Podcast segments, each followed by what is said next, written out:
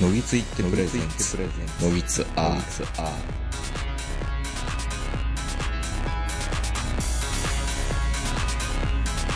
どうも皆さんこんばんは、東横名人です。えー、本日も2月下旬、東京池袋の貸し会議室へお届けしております。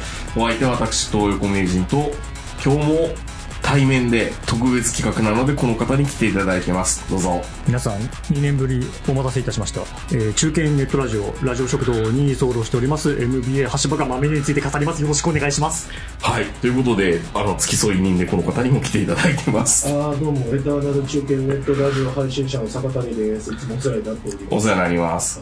ということでね、あの、先週はポッドキャストアワードの回、どれだけの長さになってるかまだわかんないんですけど、 今回はね、ちょっとほっこりするために、まあ、あの、橋場さんの恒例の企画ですよ。これ、第三第3回になるんですけど、まあ、第1回は、えーっと、これいつだったかな ?2020 年の1月12日、ちょうどコロナになって、大プリって言ってた頃ですよね。ダイヤモンドプリンセス号の時期にあーそうかそうかそうかやったぐらいです。その頃に、ノギツアール第286回、小物に学び夢の方程式、夢プラス努力イコール現実というタイトルで、はいまあ、マミネへの思いを語る会をして、えー、で、第2回が21年の2月6日、はいえー第340回、橋場敏国会図書会選挙、顧問に学びと顧問に言われと顧問に言われにシーズン2っていうところでやっていただきました。この回は、どちらかというと、こう、アーカイブをするためのネタを探しに、国会図書館に通ったっていう顛末をずっと語っていただいてた回なんですが、はい今回はそのアーカイブ化がどんどんどんどん進んでいったっていう過程をお話しする回になります。はいで、小森まなみさんっていうのは、まあ、このラジオ聞いていただいている方は大体理解していると思うんですけども、はいえーしてない方に説明をする と、いませんしてない方は永遠、えいるよ。え、永遠の、あのー、声優さんではあるんだけども、どちらかというとラジオパーソナリティの方で名を馳せている、まあ本当にあの、アニメ声って言ったらいいのか、うん、みんな頑張れみたいな感じのラジオをしてくれる、本当にハートウォーミングなお姉さん。そうですねす。つまり、橋場そろそろ小森まなみさんのモノマネ得得しようよ、俺 お前何言ってんのお前。いやいや、いや、で、でき正気た。いや、むしろ、あの、東横さんあたりができそうだなとか、うんそうだね今の感じだとちょっとできそうだねいや、いや、なんか、あの、参考にモノマネできたら面白いね。もとあの、夢プラス努力イコール現実。っていうそでうすね、はい夢の方程式をずっと標榜されてるマミネーなんですが、ちょうど、この、最初20年に取り上げた回に、はいえっ、と、あ、名古屋の放送局で、ラジカルコミュニケーションってや、いうのをやっていて、それが限定復活するっていうので、あそうですそうです盛り上がって、これは語らねばっていう感じになって、はいまあ、この、橋場聡の小森まなみと好みまなみと小森まなみシリーズが始まって、今回シーズン3になったんですけども、はいさあ、今回は、えー、マミネライブラリー戦記っていうレジュメをまた書いてきていただきましたので、まあ本気になるとねう、ん、レジュメを書き出すと。ラジオ食堂で全く作んねえレジュメをまあ作るわけですけども、いや結局ねその、まあ、今回3回目ということで、うんあのね、あのお時間ね皆様頂戴いたしましてありがとうございます本当にあの橋は今回あの清掃で、清掃で。はいあの登場しておりますあ、あの、ダウンジャケット着てるのが清掃っていうわけじゃなくて、手にバンダナはいこれねうん。なんか、検証炎にでもなったのかなって今一瞬見てて思ってたんだけこれはど。うん。あのバースっていうアルバムをマミネ出してるんですバ、バ、バース。バースバース、うんこれねバース作った時の、うん。えっと当時ねなんて10周年なのかなバンダナですよね。僕これバンダナですうん。なんかそのバンダナの、はいあの、グッズが出てること自体に、ね、時代感じちゃいますけど、バンダナなんですよね。バンダナです。で、これを左手首に巻いていると、まあ、マミネリスナーの証っていう。はい。いで、私今日はあの、田内某所の自宅から、んこのバンダナ左手首に巻いてずっと歩いてたんですけど、誰からも声かけられず、あの、マミネのリスナーはちょっといないんだろうかって思いなが ら。はい。あの、これいつうぐらいに出されたグッズなんですかえっ、とね、バースはね、うん90、94ぐらいじゃないか。あ、もう、もうちょい後かな。あの、バンダナって、うんあのちょっと時代を感じさせるアイテムに現状なってますもんね。そうですね。そうですね。東京03の人がマジ歌を歌うときに、ああ、各社が ね。あのマンダラ巻いてるよね、確かバンダに。ナあ巻いてくるぐらい。あー多分で95 5か6ですね。あ。あの、えっ、と、バース売った時のそのマミネーのグッズに添付されてるあのペーパーなんですけ同ど、人誌やん、完全にこれ見てたら。でもう、まあ、マミネ直筆ですよね、マイディアつ U96 ど年。つどつど写真を撮らないとって感じですね。はい。はい、あの、ここに、えっ、と、下敷きバンダのキーホルダーとリスナーズアイテムがいっぱい揃って、うって書いてますんで、うん。はい。だかなるらほど今こういったものも、あの、紙の資料とともにですね、うんまあこう、なんかバンダナとかも今ちょっと買ったりしてましてですね、なるほどはい。あの、情報収集を未だにまあ続けてるってことなんですけど、はい。まあ今日はその清掃で今日来ていただいてるってことなんですけど、はい。いや、結局ね、あの、うんまあ、これ、個人的にこう、極めて反省してるんですけど、あの去年、マミネーの話ができなかったじゃないですか。このノギツアーにお邪魔した時に。そうですね、あんまりしてなかったですね。あこの前は、あの、アワードの話と、はい。地上波のラジオについて語ろうという回でしたね この。話ああと、学歴の話をして、あの、学歴学歴こすりすぎって坂谷からも言われはいて、はいはいまあ、学歴で、あの時は正直、まあ、お茶を濁したような形になったんですけど、いや、あのね、うんこの2年間は何してたかっていうと、もう本当ひたすらアーカイブ作ってたんですよ。あと、国会図書館行ったり、はいメルカリで何か下ろしたり。おったり、うんバンダナ買ったり、キーホルダー買ったり、CD 買ったりしてたんですよ、僕は。はい金ももらってないのにって言おうとしたけど、金ばっかり出ていく中で、やっていく中で。なるほどね。で、今からちょうど1年前っていうのは、本当はまみれの話をしたかったんですけど、うんもうこのアーカイブ化の目処がつかなくて、うん。瞑想をしていたというか、あ事実上、こう、なんか活動が止まっちゃってた時期だったんですよね。で、ようやくこう、2年かけて、うんな、なんとかこう、方針なるものをですね、あの、作り上げたと。そういった2年間の、まあ、苦闘の歴史をですね、ちょっとお話をしていきたいなっていうのが、まあ、今回の趣旨でございましなるて。ほど、なるほど。はい。まあ、そもそも今回、あの、ちょっと東横さんと坂谷には、あのバインダーをちょっと一冊ですね、はいはいはいあの、お渡しして、ちょっとまあ、見ていただいているんですけど、はい。あの、キングジムのバインダーですかね。そうです、キングジムのバインダーですね。うん。で、あのーまあ、結局、前2年前の放送で橋場がね、何を話したかっていうと、まあ、とにかく、あの、国会図書館でいろいろコピーを取っています。で、あと、切り抜きを買ったっていう話をですね。これメルカリとかヤフオクなどで売ってるんですよね。そうです。あの、うんメルカリで小森まなみ切り抜き何ページみたいな感じ で。しかも橋場は120ページぐらいで買ったんですそもそもそんな出品してるやつがいることが驚きなんですそねういやーあるんですよ。ね。あ、そっか、むあの、昔は、あの、雑誌文化だったから、は雑誌を切り抜いて置いとくっていうのはよくありましたもんね。い。そうなんですよ。もしかしたら若い人に伝えにくい話かもしれないけど。なかなかないでしょうね。だから、ウェブメディアが第一っていう感じではなくて、とそうにそかうそうく雑誌がプライマリーのメディアだったので。えーとか、あと、あの、昔は結構、漫画雑誌とかで、あの、単行本にならないやつとかってあるから、うん。結構その、好きな漫画があったら、それ切り抜いて置いとくとか、結構昔はありましたからね。うん。そうなんですよね、そう。まみれにも実はちょっとそれがあったりするんですけど。あるんやあるんですよ。で、あるんですけど、え2年前からまあその情報をちょいちょい集めていたときに、結局橋場のもとにどれぐらいの資料が集まったのか。えーエッセイバインダー5冊分。えっ、と、このエッセイバインダーっていうのはまあエッセイなので、主に国会図書館かう。ら、うんん。うん。あの、一個一個こうね、コピーを取って、あの、今お二方に見ていただいているようなバインダー形式になったものが5冊。はいはいはで、えっと、雑誌47冊。い。うん。はい。で、これはマミネーが、まあ、載ってるものもあれば、載ってないかもしれないけど、とりあえず買っとこうかって言って買ったものが47冊。で、えっ、と、先ほど申し上げた切り抜き、あ、すみません、これ154ページでしたね。120じゃなくて154ページ。はい。えーこれメルカリで買ったやつね。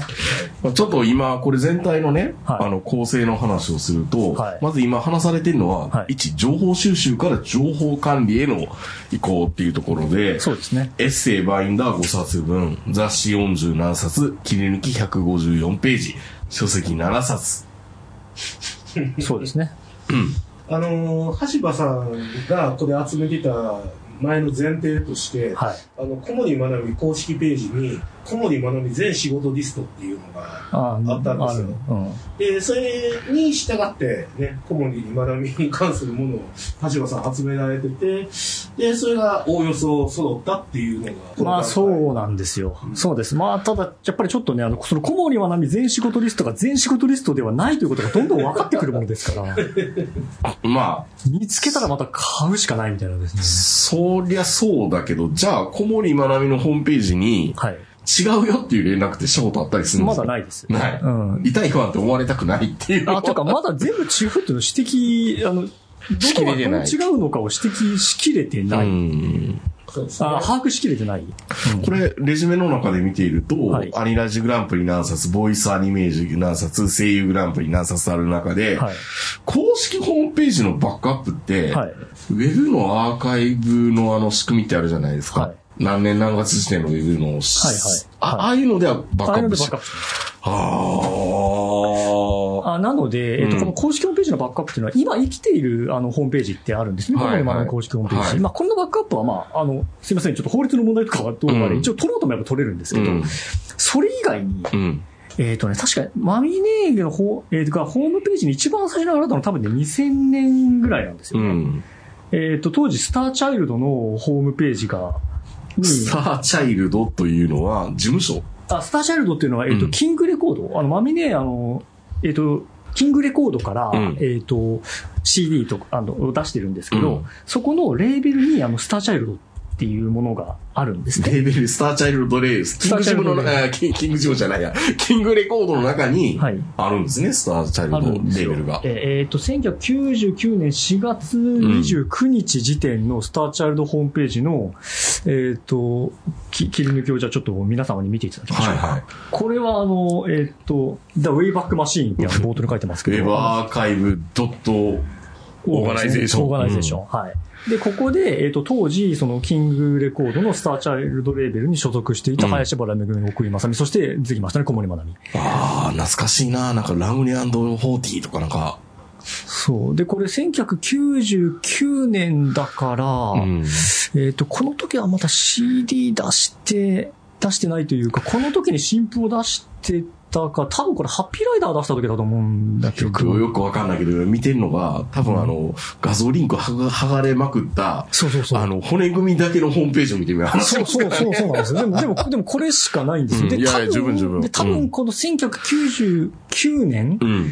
が初めてマミネの、あの、こがこ公式ホームページというかですね。そうか。みんな公式ホームページってこのぐらい、1990とか98年ぐらいですもんねう。ん確かにね。あの、安部寛のホームページみたいなう感じですね。ん。だから、マミネが、うん。ワールドワイドウェブに初めて出たのはいつなのかっていうのをうんタグっていくと、まあ、橋場が今把握している中で一番古いのは1999年。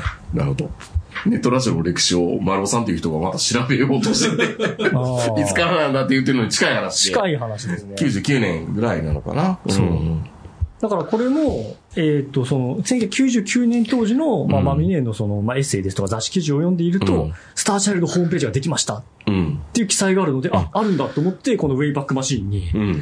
行って、99年ぐらいにデータが残っているだろうかっていうのを見て、探したらこのなんか画像リンク切れまくるのがあって、おで、これを PDF に保存して、まあ、自分、こ個人用途で保存をしていると。まあ、ある意味これネット考古学みたいな話ですよね。そうですね。うん。本当いやー99年っていう言い言ってますんで、はい。あの、一番上の方に新世紀エヴァゲリオンとか、セイバーマリオネットとか、ナデシコとか、もう、今の人がわからないアニメの名前がいっぱい並んでそますよう。もうクラシックばっかりじゃないですか。そうですね。そうなんです。で、えーっと、まあ、あと、えーっとね、こここのスターチャイルドに、まあ、マミネーが登場してたっていうのはあるんですけど、マミネーがホームページを作り出したのはね、確か2009年とか10年ぐらいなんですようね。ん。遅いですね。 2009だ。うん。あーじゃあ、ブログ以降ですよね、2009年。うん。そうですね。あの、さっきのほ見てたホームページが HTML 丸出しって感じでしたけど。はい。あっていうところイにニシャル G のホームページああいう感じでしたよ。ああ、そうそうそうそうそうそう。うん。だって、イニシャル G の、あの、ホーム、あの、全、全放送うのん。 DVD に HTML 入ってましたもんね懐かしいでしょ。そう。で、えっ、と、その次がですね、えっ、と、それこれ2009年ですね。2009年にマミネが確かブログ、ブログを作り始めるんですよね。あ結構頻繁に更新してるな。 2009年1月1日か。はい。多分ここから始まって、っていう公式ホームページもあって、これまだちょっとあの、ログ残ってたんで、あの、保存してますね。これは、あの、PDF じゃなくて HTML 形式で保存をしている。だからまあ、マミネが2009年に何を発信していたのか、10年何を発信していたのかっていうのは一応、まあ、わかるような形で、えー、一応、なんて言うんでしょう。まあ、見見える形にはですね。いや、でも、な確かこれすっごい大事だよ。今ってうん、紙媒体よりウェブ媒体の方がすぐ消えるからね。うん。いやーすぐ消えるし、あの、それはもう絶対に復活できないから、うんあの、最近余談ですけど、すごいびっくりしたことがありまして、はい。あの、昔ね、あの、社会学者の古市なんとかさんが、はい。あの、松屋はセーフティーネットっていう発言して、それであ炎上したのって覚えてらっしゃいま覚えすてる覚えてる。はい。で、その話をラジオ食堂でして、うんラジオ食堂をあの編集しながら、うん。俺、やっぱりちゃんとあのファクトチェックするんですけど、うんはい。それ調べてたら、そもそも松屋セーフティーネットっていう、僕らからしたらつい最近の炎上事件なんですけど、うん。情報が一切出てこなかったんですよ。ないんだね。そういうなんか力を使ったのかな、古市さんは。そんなもん使えるわけないでしょ。えいや、だって、新ウルトラマンやったら山本浩二消してくれてましたよ。 いや、まあまあ仕事長澤まさみが巨大化した記憶をみんなの頭から、脳裏から消してましたいよ。や、まあ、それができればいいですけど。いや、でもね、あの、いわゆるデジタルタトゥー問題とかあるけど、うん。デジタルタトゥー問題なんかなかったんやって思って。いやいやいや、ここでまた振り蒸し返してますから、僕ら。いや、まあ、でも難しそうと思う。、松屋はセーフティーネットって、そうじゃん。いやまあ、そう大事なまこあとじゃ。そうんなんだ。まあそうやねんけどね。それで言い出したら、片親版とか、もっとひどいじゃん。本当だよ。本当に。あの。その話またするけど、そうだね。またするけど、あの、うん。これ、もっと余談ですけど、うん箸は片親パンの、本当オーソリティですからね。あ、そうなのはい山パンで仕事してたとかあ、というか、あうの、ん片親パン大好き30年です。箸はあそうですね。まあ、橋はリアル片親ですからね。あそういう話もあそうるいう話もあるんで。あなるほど。うん。片親パン大好きです。今日のお昼も。補足補足ですけど、うんはい片親パンっていうのは片親の子供が食べてそうなパンっていうインターネットミームの、うまあ悪口ですね、ん。うん。そうですね補足終了でございますけども、で、まあ、こんなわけで公式ホームページのバックアップとかもまあ、取ってるわけなんですよ。大事もう大事大事すぐなくなる僕はちなみに同じようなことしたのは、はい自分が買ったマンションのホームページのアーカイブは取っときました。ああ、大事それ。大事。全部。うんあ、俺もあやと、あとで。それが、大事だね、それ。組合とかでもう一回その資産価値を上げるために活用できる可能性あるじゃないですか。確かになるほど。確か取っとくべきだなと思って取っときました。に。なるほどですね。そう。いやそうなんですよね。だから、やっぱり、ウェブのね、ホームページって、紙よりある種、なくなりやすい。そう、なくなりやすいはかないですね。紙はまあその国会図書館にあったり、うんまあ最悪ね、古本屋とか探せばあるかもしれないんだけど、ホームページは一回消えちゃうと本当どうしようもないっていうのがあってですね、でまあそれで一応これはまあ個人用途ですけど、まあ取っておこうと。うん。なのでその情報収集はとにかく一定やったんですうよ。ん。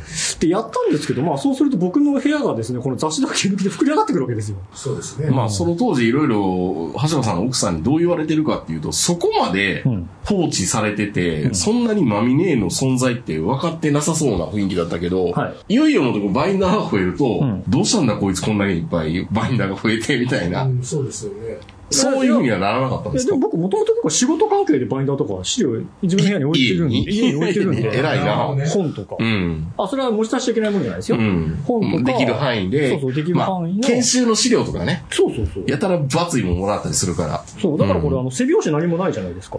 なるほ分かんないね、確かど、まにあ、。じゃあバイデンないとはい。まあ、実はちょっとね、あの、なんだろう。営業ワイド未整理とか、エッセイとか、まあ書いてるんで、そこまで開きゃ見る見えるんだけど、んあとまあ中開いたら見えるんだけうど、んうんまあまあ、彼女も別にそこまではしないんで、うん。まなあるほど雑誌とかは思いっきり分かってたとは思いますけど、はいで、これをね、その、どう編集して体系化すればいいのかっていう答えが、う2ん。年間なかなか出なかったんですよね。なるほどだから資料は集まり続けはするけども、うん頭の中がごっちゃになるってな感じ。るなる。うあん。れ、なんて言うんでしたっけあの、図書館の師匠師匠さんのうん技術体系というか、あれもう学問になってますも。うんん。ああ、確かにね、ジャンル分けして、そうあの、しその書籍が、どういう形で体系的に整理すればいいかって、うん。学問の世界ですよね、うん、いやそうなんですよね。いや、本当そうで、だから、その、CD とか、うんまあ、音源とか、その種類も違うじゃないですか。うん雑誌、うんインタビュー、エッセうん。イ、いいろいろあるわけですよ。で、まあ、年代も当然違ってくるわけなんですよね。だから、これを、どういう基軸で整理分類すればうん。体系ができるのか。そうですね。あの、後世の人たちがね、あの、見ないといけませんからね、それは。そう、まあでもこれね、み見せられないよね。あん まり。まあ、見せれねえけど。見せれねえ。だから俺が持ってるしかないよね。まあ、俺が死んだらお二人にはちょっと譲りますけど。いらねそうなんですよ。で、さらに言うと、これ重複が出てくるんですよ。これの重複管理もかなり大変になってくるんですよね。え。あっていうのは、ん一番わかりやすいのは切り抜きなんです。切り抜きって雑誌の切り抜きなんですよ。あ、なるほど。そうなると、この僕が持ってる雑誌47冊と必ず重複が起こるんです。なるほど。じゃあ、やっぱり、橋場としては、はい。あの、ちゃんと全部読み込んだ上で、はいまず頭の中でアーカイブを作ってしまって、その、あ、これキーのキー持ってる持ってないっていうのを判断していかないと、いやでもそれできないじゃないですか。まあできないけどね。まあ、荒俣博士やったらできるのかもしれないけど、橋場にはできんからね。そう、んでなきこへとん。そう。まあ普通の人にはできんあーそうですね。AV でも同じやつ何回も借りてしまって、うん好きやな、お前って自分で自問自答する時ありますもんね。そうですよまた借りた、これって。そう。ありますもんね。うん。僕も若い頃は、うん。あの、漫画をダブって買う人の気持ちが分からなかったんですよ。うん彼らは若い脳みそだったから。はい。最近超分かる。ああ。まあ、ダブあれダブっちゃうあの、半分ぐらい読まんと、昔買ったって気づかへんとか余裕であるからね。もうまあそれは人生稼げば稼ぐこと昔の範囲が広くなっていくかそうらね。そうそうそうそう。っていうのもあなるほどね。で、か難しいですよね。で、困って、これが2、バインダー管理っていう話に一旦トライするっ一ていう体、ことなこんでれす一か旦ね。トライするんですよ。うん。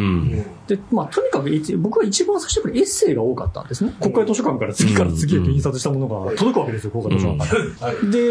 で、で、届いて最初ちょっと、まあ、めんどくさいから、その辺に積んどくんですけど、いろいろ積めなくなってきて、これどうしようって話になって、うんまあ、まさにこのバインダーうん。管理になるわけですね。で、まあ、これ、キングジムの37バインダーで、まず、あの、一個一個のバインダーのページに、あの色のついた紙をはい。僕は入れたんですね。うん。で、まあ、その表裏両方に紙を入れて、まあ、識別できるようにっていう感じで、だからまあ、カラーシートというのは色紙のことを言うんですけど、うんリングファイルと色紙にまあ、保存をしていったんですよ。このカラーシートの色の分類によって、その中身がある程度区分されているって感じであす。えっ、とね、中身は、あの最初はバインダーごとに区分してました。あーなので、エッセイのバインダーとか雑誌のバインダー。うんカラーシートの意味合いっていうのはカラーシートの意味合いっていうのはね、カラーシートが、あの、カラーシートっていうのは今、皆さん普段触られてる紙のバインダーの中の、うん、えっ、とね、仕切仕切るための紙のことをカラーシートって言ってるんですけど、あそうですねうんななんでかっていうと、この仕切り紙、真ん中の仕切り紙がないと、うん。えっ、と、この切り抜いた、あれですね、入れたこの雑誌とかエッセイを抜いたときに、うん他の雑誌とこうちょっときちんと混同しちゃったりするんですよあね。あ、なるほどね必。ずしも全てこう、あの、片面印刷じゃないものですから。なので、まあ、その検索性を高めるためうに、ん。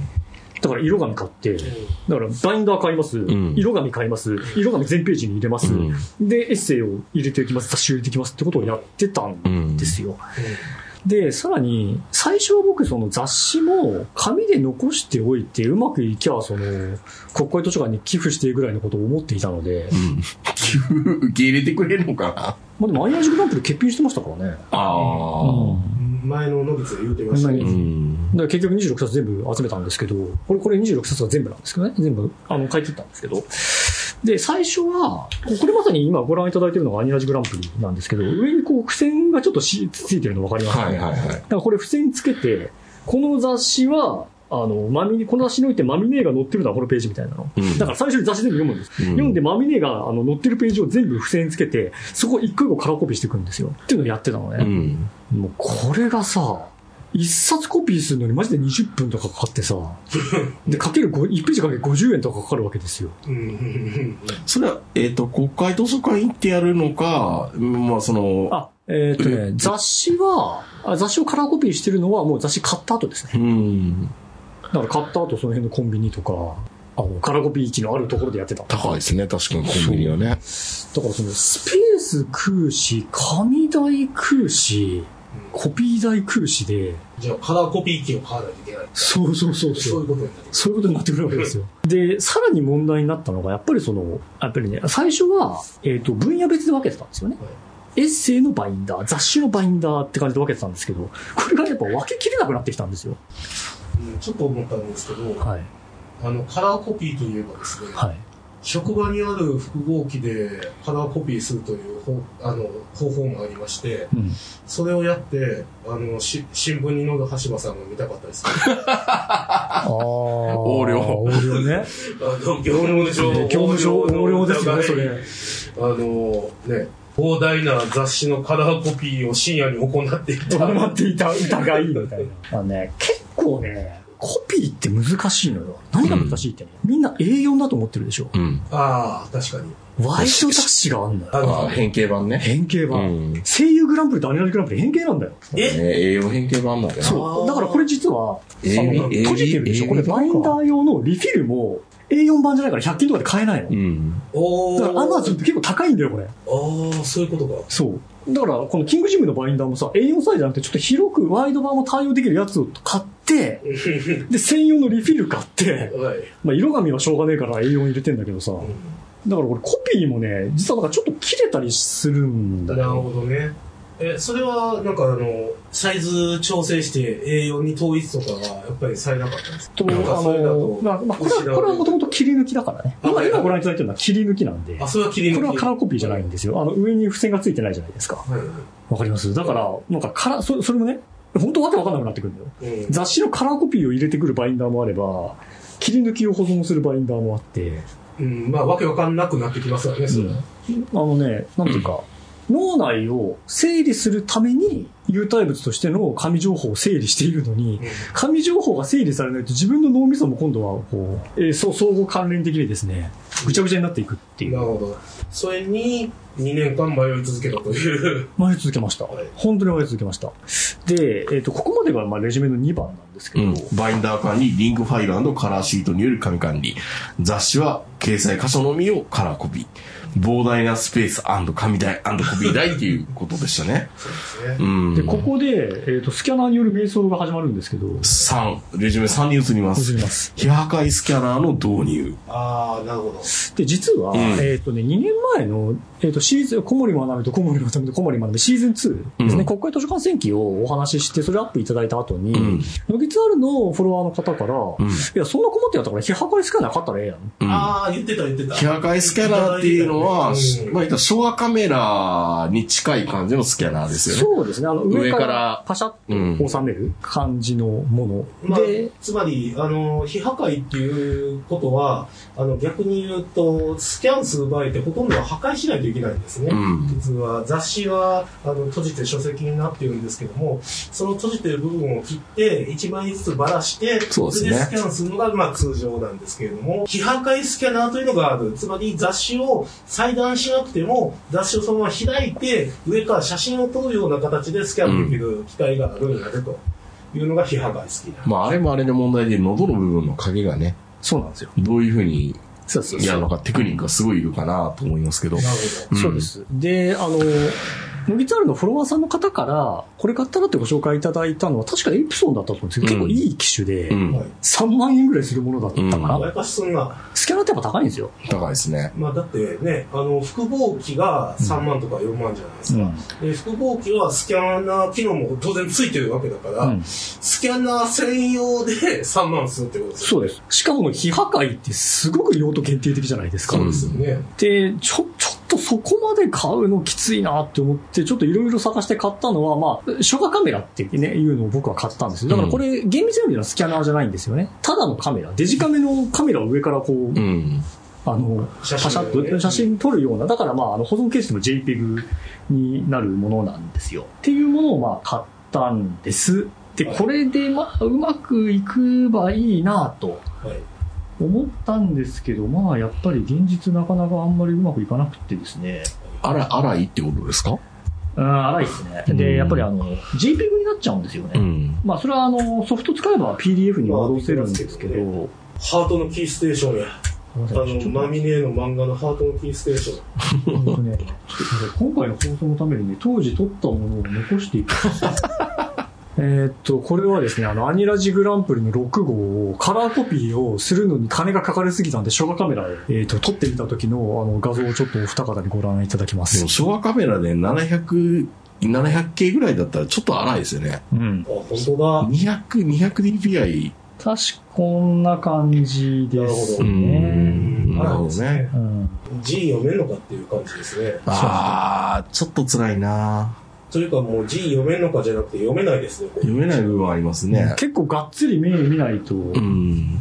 見読めない。読めないことはないと思いますよで、。曲がるしう、ん。まあね、き、き、まあ、綺麗じゃないのは最悪どうしようもないんですけど、でね、これまたね、何が大変って、すっげえ時間かかるの。うん。ああ、1ページ1ページ開けていかないといけないから。そう。しかも、この雑誌とかだと、やっぱりうまく抑えられないのよ。ああ、まあね。一人でやってるからさ、うん別に家族で抑えてるってわけいかないじゃんか。うん、まあ言ってもええんやで。うんね、 で、これだと、例えばこれアニラジグランプリ065ですけど、えーっと、ファイル21個ありますから、まあ21ページやってるわけで すよ。で、これ僕当時2021年2月28日にやってるのかな ?13 時10分に始まって終わったのが13時40分ですよ。30分かかるんですよ、これ。一冊一冊、一冊スキャンするのに。うんやってられるか。それも一冊全部じゃなくて、まみれの登場ページだけをやってるのに。なるほだど。から、これ当時僕、ああ、ちょっと間違えた、これ。ごめんなさい、これ、これは先のやつを結合して PDF 化し結た合フしてァイルなんです PDF 化したね。やつね。だからもう読めないじゃん、こんなの。うん。確かこんなんやで。これ一応こういう見開きサイズとかもできるんですけど、はいはいあの、左下にさ、なんかちょっとこう影が映ってるのわかりますはい。これ僕の頭ですね。に。うん。あああの、あ。上に照明があるんで、あー、なるほどね。照明が当たっちゃうんで、これ実は僕頭でわざとこれ隠してるんですよ。これ隠さないと、この照明が映り込んじゃって、うんあの、この下、半分とは言いませんけど、しえっ、と、横長の、まあ、真ん中部分が映らなくなるんですね。うん。あと、左上と右上に、あの、黒い四角があるのわかります、はいはいこれ押さえてるんですよ。文鎮ね。あなるほどね。ああ、そういうことだか。から結局、こう、紙面が、全体が全く綺麗に映らないんですよ。昭和カメラっていうか、やっぱお、あれですね、うん、非破壊スキャナーって難しいですよね、本当に。難しいですねうん。だからこれもいろいろこう、あの、ビニールシートを上から、ちょっとつ厚めのビニールシートを買って買って押さえてみたりもしたんでそすれけはそれどま。た反射したりするしそう、反射するんですよ。うん。あのね、なるほど。これこれほ難しい本当にガチンコになると、本当にちゃんと解像度の高いデジカメで、吊り下げ式でやらないとやっぱりダメだと思いますね。うん。そうなんですよ。で、もう、だからこう、これがもうまさに僕が迷走していた時期。うん。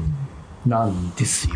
で、結局、書画カメラ買ったはいいけど、ちょっと使えそうもねえかな。これサーマダイレクトのやつを買ったんですよね。サーマダイレクトのやつを買いましたねだ。から僕はどちらかというと、昭和カメラって、最終手段かなと思ったら、そうじゃなかったんですね。うーん、まあ最終手段、うん、いや、結局この時期 は、どうすれば一番効率的なのかということを試行錯誤していたので、うん。書画カメラが最後の手段っていうのもあまり僕は思わなかったです思わなかねっ。たどちらかというと、そのフォロワーさんの方で、うん。これを使ってみたらっておっしゃっていただいたので、じゃあ使ってみようっていう感じで使ってみた。なるほど。まあ、さその結果ちょっと、まあ自分がね、買った機器のせいもあったんですけど、画質はどうしても良くなかったしう、ん。あと、非破壊ということは、やはり破壊するよりはるかに手間がか かる。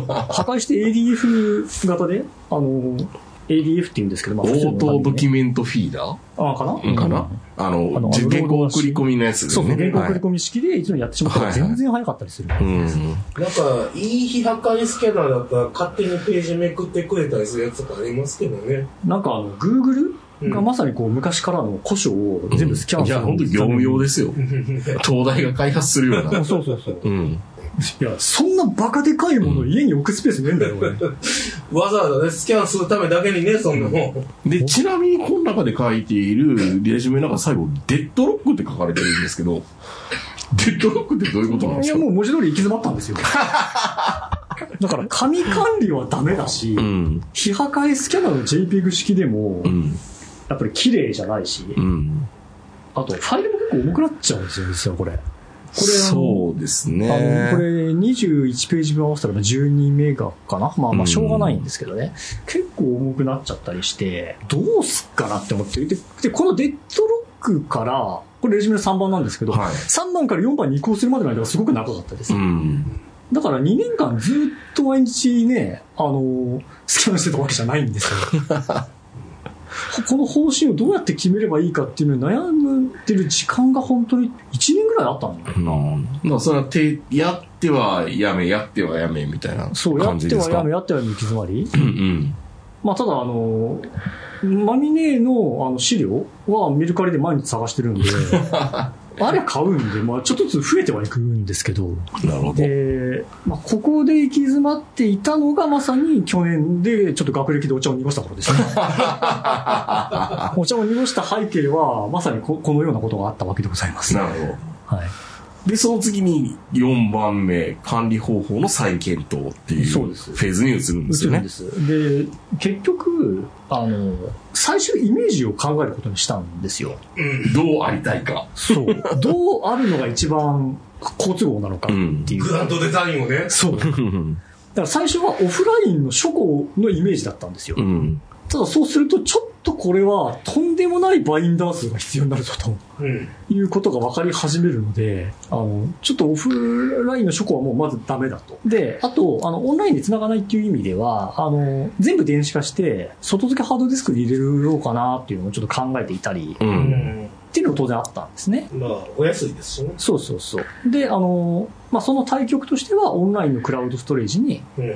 入れるっていうのも当然考えましたし、で、まあ、ハイブリッドっていう道を選択肢としては考えた。両両方をうね、ん。使うっていうのも考えた。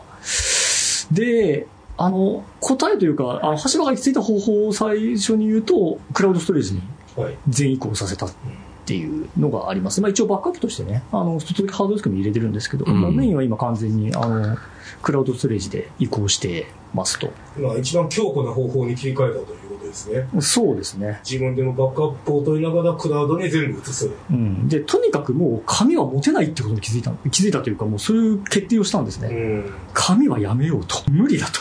なので、あの、今日ちょっと坂谷さんと豊子さんに一冊ずつあの、お渡ししてるバインダーなんですけど、はいあの、これ、あの、処分するものなので、あの、ぜひお持ち帰りいただければなと思って。マジではい。もらえるんですか、こ今れ。差し上げますよ。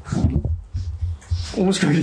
お持ち帰り。あの、今、坂谷は首を振って、あの、バインダーをそちらに返しているところでえす。魚に重い方を渡したのに。 まあこれデータ的には全部、あの、オンライン化させたので。あはい。あの、いつでも橋場さんに頼んだら見せてくれるわけですね、それを。まあ捨てますけどね。神としては。ダメとしては。はい。で、そうなる、もうもうやっぱり電子化するしかないってことまで決めたんですね。うんで、電子化する。で、それを外付けハードディスクにするか、クラウドストレージにするかはちょっと後で決めよううんっ。て思ったんです。まあ、クラウドストレージはいいなと思ってたんですけど、で、じゃあ次に問題になるのが、やっぱ電子化もその手段なんですよね。うんで、ハシバはもともと複合機を持っていて、で、ADF 型スキャナーもちょっと持ってましたと。うん。で、非破壊スキャナーも買いましたと。うだん。からスキャナー家に3つあるんですよ。おスキャナーってす、沢谷さん持ってた時期ありますーない。ない。橋本さんはあったんですよハねシ。バは、はいあの、ももともと僕 ADF とあうんのフラット型持ってたんで、僕もフラットベッドのスキャナーは Windows XP のまでの時代が家にありましたね。あ、ごめんなさい。ちょっと、あの、忘れてました。うん一回そう、スキャンスナップ買ったことがある。おお、あるんや。買っただけや。ああ、もったいな。あの、ADHD にあの作業はできない。ああ、なるほどね。そもそも何のためにスキャナー買ったかってよく覚えてないんですよ。僕はね、仕事上の資料で、うんまあもちろん家に持ち帰れるものを、やっぱりあのデータ化して持っていきたいっていう欲欲望があって買ったんですよね。僕はですね、もう大量にある漫画を電子書籍にしたかあって、、自炊したかったんや。実際したかったんですけど、やはりちょっと発達障害の実態がありましたっていう僕はラジオのためかな。スキャン取ってなんか資料を上げなきゃいけない時もたまにやったからかもしれない。なるほど。うんまあね、あの、フラットヘッド型っていうのはもう最近かなり複合機になってるんで、でそうですね複合機もそんな高くないんで、今日に。うんまあ1万円しないぐらいで、あの、一応スキャナーと、えっ、と、プリンターか。あちなみにあのフラット型スキャナーっていうのは通常コンビニに置いてあるコピー機を想像してくれたそんな感じあれの本当に安くしたう。んちっちゃいバもージョンうやな本。当に今の複合機型のブラザーとかのコピー機、フはいァックスが見たら、もう不安で仕方がない。あ、ちっちゃいから。なんかプラスチックの塊みあたいそなう。そうそう。いや、まさにそうです。だから大丈夫かこれそうみそたういやな。安っぽいっちゃ安っぽいですもねっ。と合成なやつが欲しいみたいな。それがフラット型のスキャナーで、まあ、一枚一枚、うんそのコンビニのコピー機にあるガラスの面に置いてそうそうそう。閉じてコピーするみたいな感じでスキャンしていくだって昔中森明菜がコマーシャルしてた家庭用コキャノンのコピー機ってもっと重厚でしたからね。あちょっと重たいぐらいがいいみたいな。あ。そうで、フラット型スキャナーっていうのは、うんあんまり使わないんですけど、んあの、やっぱり、書籍とか雑誌で、このページだけ保存しとけばいいやっうん。ていうものがあるときにはやっぱり便利なんですね。うん。ただやはり大きあまり大きいものには使えない。うだん。から声優グランプリには使えないんですよ。A4 超えちゃうから。まあ、ですし、数が多いとね、そうなんですよね。うん、何回もやらないといけないかそう。だから先日ね、1982年時点でマミネが雑誌、出てるあの雑誌うん。を、まあメルカリで見つけてしまい、うん見つけてしまったからには買わなければならない。 まあ買ったんですけど、まあそれはあの事実上2ページしかなかったんで、うん。まあ2ページ分スキャンすればいいやってことでフラット型を例えば使う。っていうのに使えるんですね。で、ADF 型っていうのは、あの、エッセイですよ。うん。もうエッセイの時はこれが大活用。なるほど。だから、あ、エッセイは連続だからってことえっ、とね、いや、あまあ、事実上連続しては、うんえっ、とあ、あまりうまくはできないので、えっ、と、結局、もう1ページ1ページあるんですよね。なぜなら、バインダーにもすでに閉じてあるわけじゃないですか。うんだから、バインダーから抜いてん ADF 型スキャナーにかけて、ん。えっ、と、なんだろう、小森まなみの、えっ、と、なんだろう、例えば、おしゃべりキッチンうん2015年、2005年5月号とか、リネームして、え、でも、これ、橋本さんよくわかんないのが、いフラットヘッドペット型のやつと、はい。えっ、と、オートドキュメントフィーダーで、ウィーンってこう、ペ会社でやるようなコピー機ですよね。はいはいはいあれに近い感じのやつの、使い分けの基準がよくわからない。うん。うん、うんって言われた。 え、でも、なんか自分の中であったんでしょそうですね、えっ、とね、大きさ大きさ。うん。あのね、フラット型は正直あんまり使ってないな。A4 よりちっちゃいものじゃないとやっぱりできないからね。で、スキャンラップって基本的に MAX4 横幅210ぐらいのサイズうんでしそうょです、そうです。だから国会図書館で、うんえーっと、えーっと、注文の手配したものはスキャンスナップに入るんですよね。うん。あなぜなら、あの、えーっと、送ってもらうときでも A4 サイズでコピーしてくださいって指定するんで。あー、なるほどね。だから、えーっと、本が A4 より大きくても必ず A4 サイズに縮小されてくるんで、やってくるんですよ。そうか、だから、その場合は、コピーをさらにスキャン取ってるんですよね。そうです。なるほど、なるほなので、それではここでちょっと小森まなみのおしゃべりキッチンを、あ、でもこの人これ雑誌の切り抜きですね。これ雑誌の切り抜きを、あの、えっ、と、ADF 型スキャナーで撮った時のものですね。ら。ああ、なるほど。まあ、これだったらちゃんと読めますね。はい。ただ、これも、えっ、と、先ほども申し上げた通り、声優グランプリってワイド型なんですよ。だから、実はね、あの、スキャンスナップにね、入らないんです。ど。うん。でしょうね。はい。なので、えっ、と、あの、カッター、あの、あえっ、れ、と、裁断機。裁断機。カール、カールジム機そのう、やつそとう、かあカるんーですジね。機、サイダーを買って、うん。あの、ギリギリこう、なんでしょう、あの、えっ、と、影響しないように、あの、文字を潰さないように、これ、端を一個一個カットしてるんですよ。ああ、職人芸。トリミン グや。そう紙のトリミングですよ。切っ買って、で、まあ、それを ADF がスキャナーに1個入れて、スキャンボタンを押して、グイーって出てきて、で、それを、えっ、と、これ2002年1月号なんで今見ご覧いただいたのが200201アンダーバー小森まなみのおしゃべりキッチン、ハイフン16。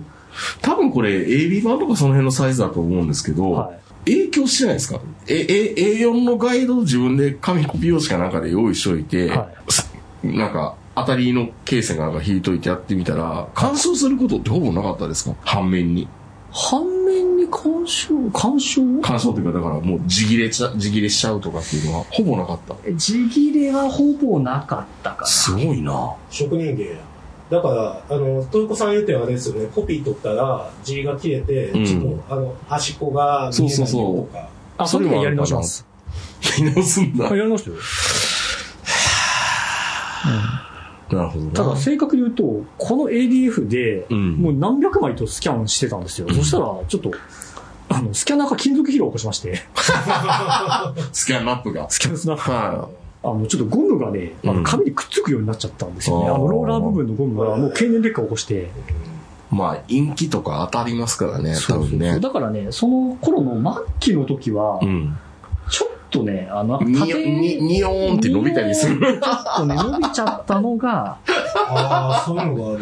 あるな。あ、伸びてる、確かこれにこれ。伸びてるんですよ。伸びてる。 ああ、どう見ても A4 のね、15比じゃない、ね、ドキュメントがある。そうです。これはね、だから本当はもうやり直したいんですけど、ちょっとあまりに面倒くさくて、もうちょっと、この部分だけフォトショップでちょっと変売かけたら、 頑張ればそう。です。だからこれ、小森まなみのおしゃべり劇、2005年10月の時点で、ちょっとこれ伸びてますよね。なるほど。伸びてるんですによょんってなってますね。にょんっちてょなっってると、んですちょよっと下の辺がね。そ本当だ。はい。あ、でも、ま、ま、まみれのかもにょんって伸びてるやつも多分あるんでしょうね、おそらくいや、そうなんですよ。ちょっと、ちょっとスリムになったまみいれやだから、が。まみれ、もっと可愛いと思って言いながら、ん見るんですけど、にょんってちょっそと。う、まみれごめんって。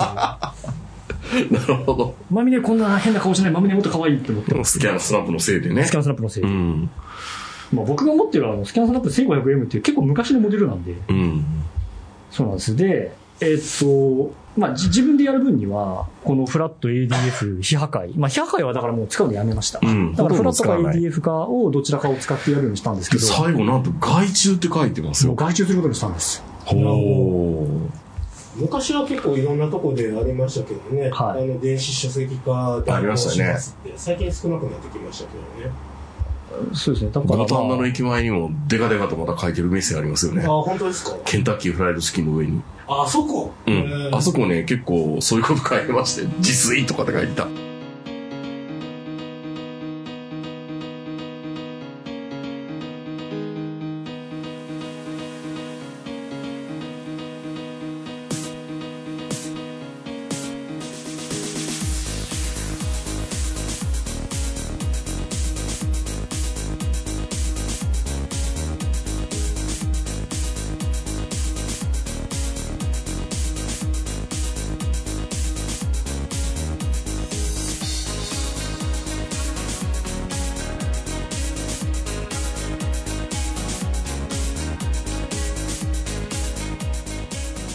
なんとそう言ってるのが未来ブック、本の電子化。あはいまあ、僕が頼んだのはここなんですけど、うんまあ、まあ要は、あの、非非常に簡単ですよね。うあの、段ボールにあの本詰めて、うん。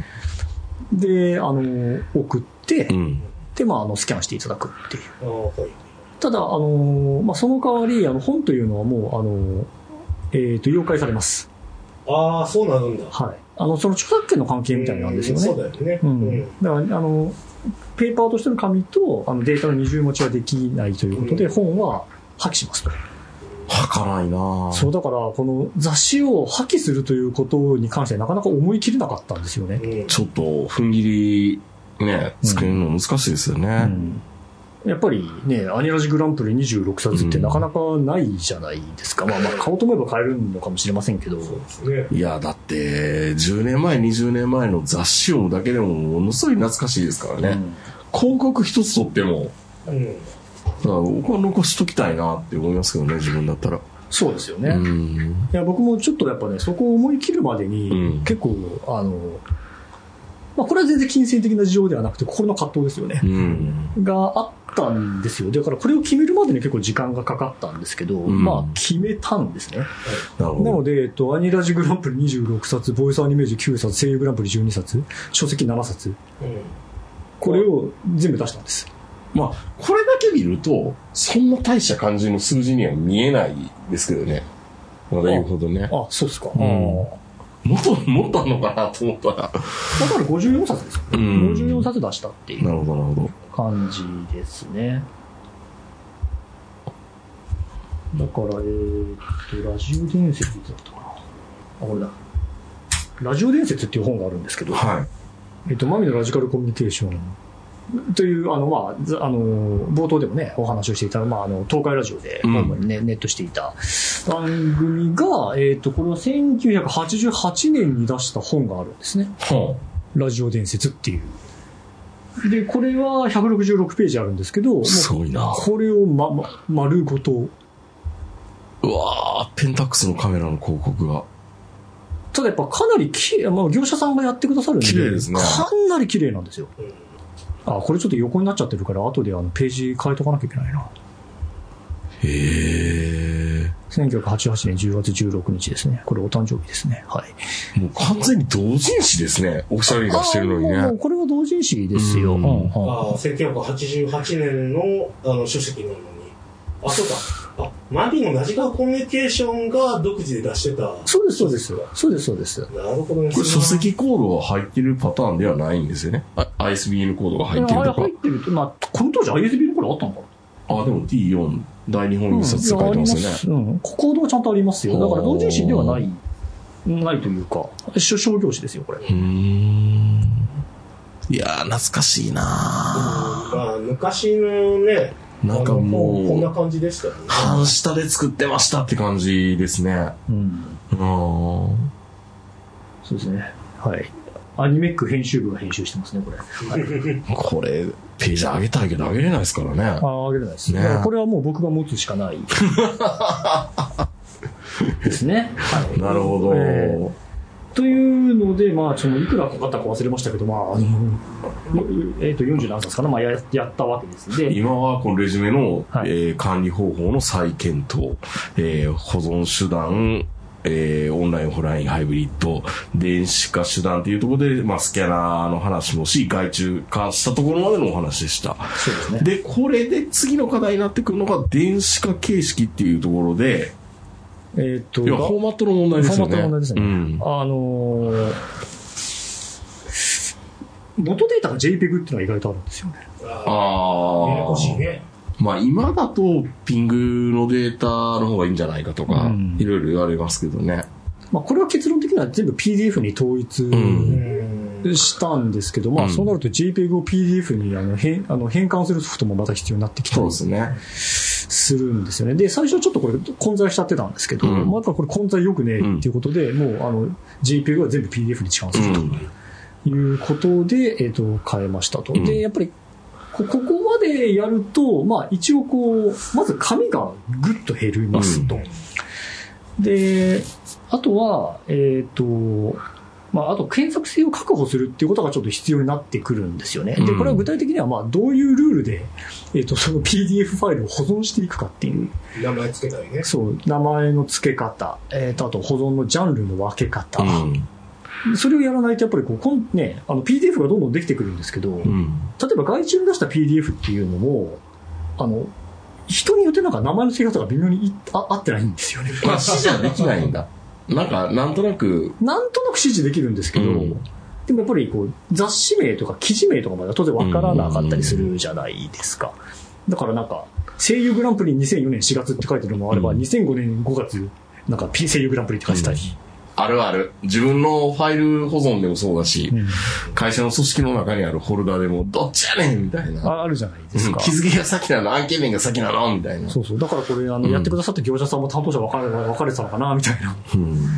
だからそれを全部あのリネームし直すっていう作業うんが必要ですし、で自分でその ADF とかフラット型のスキャナーを使って自分で、あのえー、とスキャンをするときも、うん。あの機械のプリセットというか、うん機械ならではの標準的な付け方とかあるんですけど、うんそれもやっぱりあの僕の持ってる複合機とスキャンスナップでは全然デフォルトまのあそうですよね名前付け方が違うんで、うんそれはやっぱ整理しなきゃいけないうん。ということで、まあ、それを全部こう、まあ、整理することにまあしたんですよね。うん。で、まあ、僕は結局いろいろ考えた挙句全部時系列でやっぱりな直そうっていうことであの最終的に作り上げたアーカイブはあの全部こうあの年代別なあ。になっています。なるほどね。1990みたいなフォルダがあって、その中には、すべて1990に、90年に発表された、あの、何かしらの資料が入っているっていうね。そうですね。1990年まは、えっとこの時はあれですねエッセイ書いてなかったんであの少ないんですけ本ど当ね、だね。ラジオパラダイスパーソナリティ人気投票と年賀状しかないんだね。そうですね。これ多分人気投票であ、でもあれか、1990年といえば、当時ま2位だった。出た。90年パーソナリティ、伊集院光がトップ。うん。ああ、でもマミネこのランキングすっごい強かったんで。これはいいなあー、でも90年でも2位だったんだ。あてかこれ最後1位だよ、マミネ。てかマミネほとんど1位の常連。伊集院に勝ってる。はいはい、いや、いや、なんかさ、その、自分の認識というか、橋場が聞いた話で言うと、はい。きゅ1990年って、マミネはそこまで、なんか、マミネ私服の時代だったとは聞いてたんで、あの、まあなんか、ね、そこから上がっていったっていうそうですね。話があったんで、まあね、だから、あの記事も少ないしって思ってたんだけど、すごいですね。1位伊集院光、2位小森まなみ、3位小川恵理子、4位日高のり子、5位森脇健児、6位デモデデモルク。知らん。で、でもこれデーモン国デ連。モ小暮のことあ、ですそう、あ、えーそうなの、デうモ、僕のことをデモのこといや、これ2人でっていうことだと思いますよ。あーで、デー7位モ小ン国連。だから崎。デーモン国連とこれルーク様でしょ。うん、ルークあ様世紀末7あー、位小崎、8位南野陽子、何のこれ式ですよね。9位富永に、じゅミーナで、10位、歯がゆいです歯よ。がゆいです。あの、これオールナイトニッポン、伊集院のオールナイトニッポンはあ伊集院の、のか格がいいですう。ん。格アイデア、アイデあアの、の。バーチャル YouTuber、歯がゆい。そうそうそう。バーチャルアイドルの先駆け歯がゆいですよ。そうなんか、もう、森尾健二さんって、こはれ、い干される前ですよね。もちろんもちろん。90年ですから前ね。前前うんうん。夢がもりもりの前後らへんですよ。そうですね。 KBS 青青春春ベベジジタタブブルル。いやー、すごいなー。いいなそうこれ下もあるんで結構味わい深いんですけど。ー。なるほど。 手で、手で押さえてる。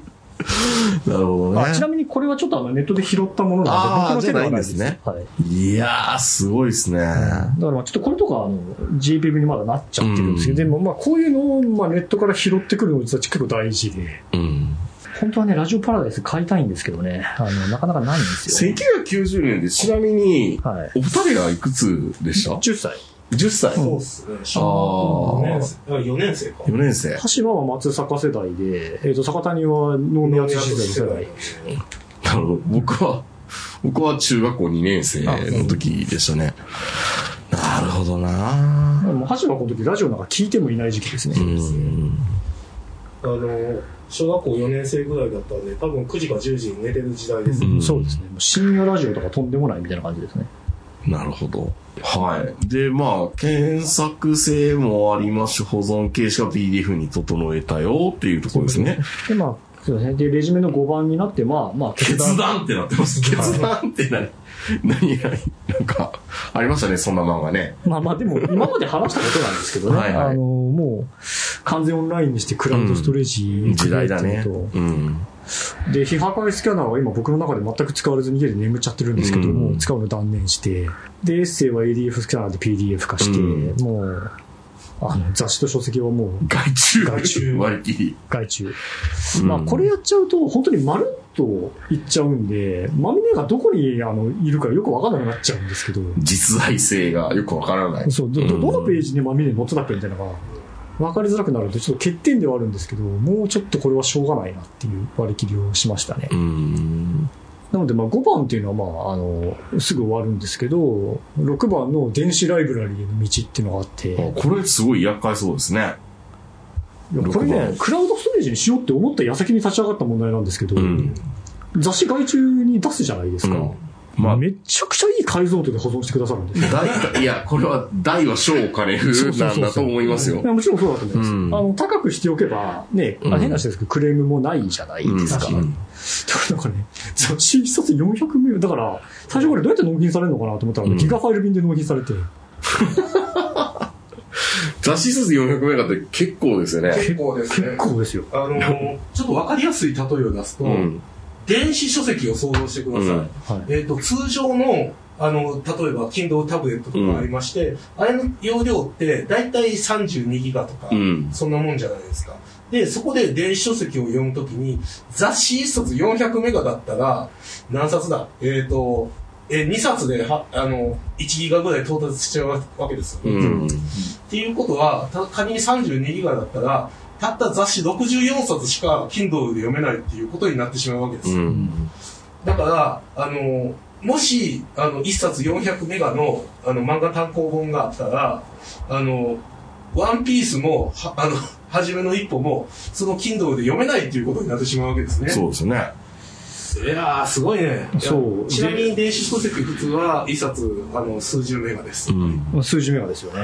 そうで、これそのクラウドストレージの選択問題にもな関わってくるんですけど、あの、ど、どのクラウドストレージ使うかっていう問題もちょっと自分の中ではあったんですよね。で、Google アカウントだと、まあ、ね、一定まで無料で使えるんですけど、か今後のことも考えると、今ある分だったらまだ全部保存できるんだけど、今後のことも考えると、容量が足んないかもなーって。で、ワンドライブも無料アカウントだと10ギガなんで、足んねえと。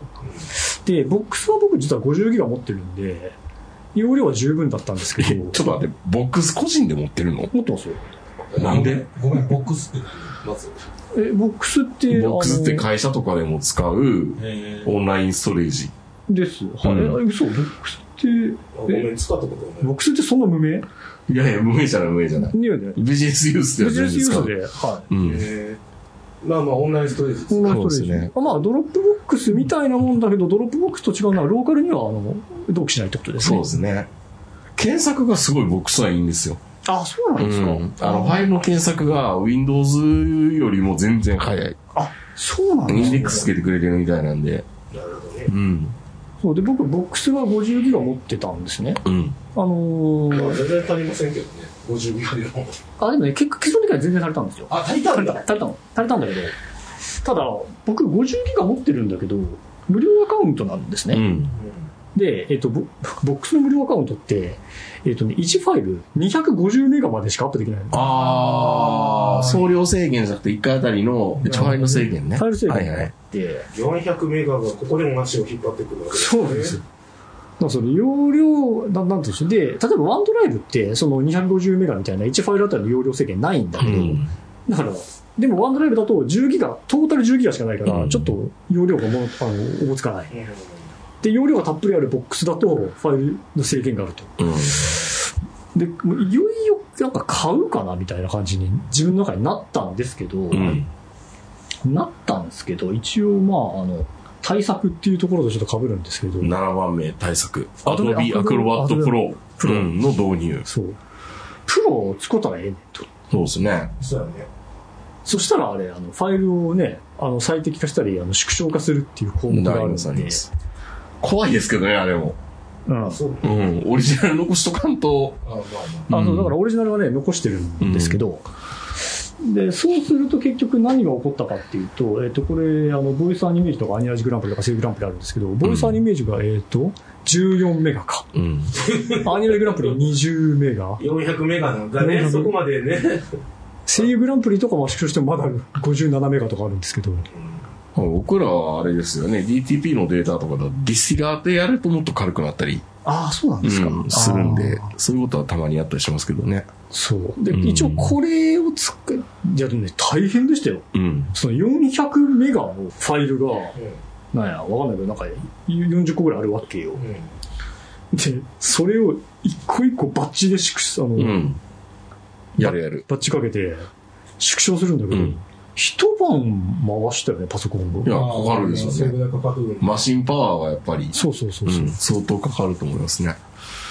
だからもうメインマシンをベタ付けにして、うんでやったら一応こうこの250メガより全然少なくなって、うんで結果的になんか今僕が持ってるあの容量的あの、まあ、ねの資料のアーカイブの容量的には7ギガぐらいに収まったんで、うんあんまり少ない。そう、あんまり少ない。それだったらもう、あのー結果的にはボックスに入れたんですけど。いろんなところにバカを作れます。。まあ作れますねだからどれが最新かわからないってなっあちそゃういそうそそううな気がだしかまらすまあけど今。ちょっと、あの、えっ、と、ローカルと外付けハードディスクとボックスの、うん一応3つ入れてるんですけど。という形で、まあ、まあ、ようやくできたのが今、まあ皆さん今見ていたいだいているボックスのファイル。ファイル。うん。だから結果7ギガのライブラリが完成と。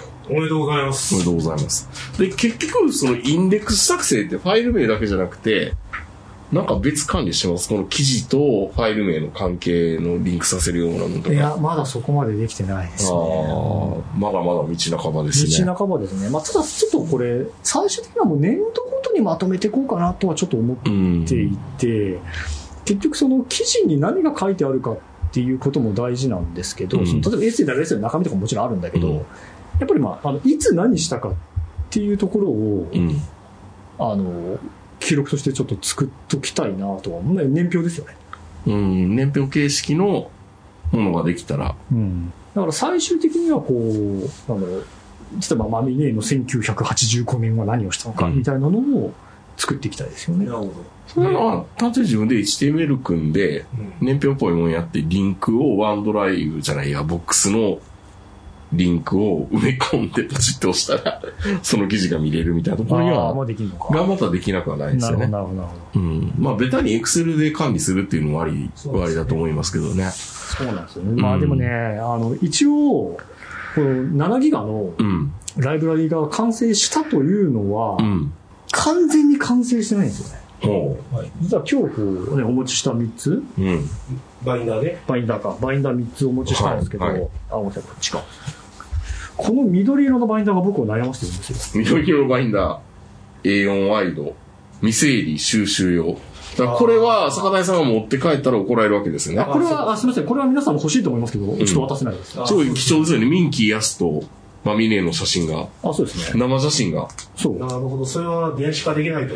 あ、まあ、電子化できるんですよ。これは電子化できるんだけど、いや、こ、この緑色のバインダーに閉じたものは、あの、掲載媒体が不明なものなんですよ。ああ、そういうことちょっと待って、これ、このミンキー・ヤスと、はいミンキー・ヤスになってますよね、これね。ってますよ。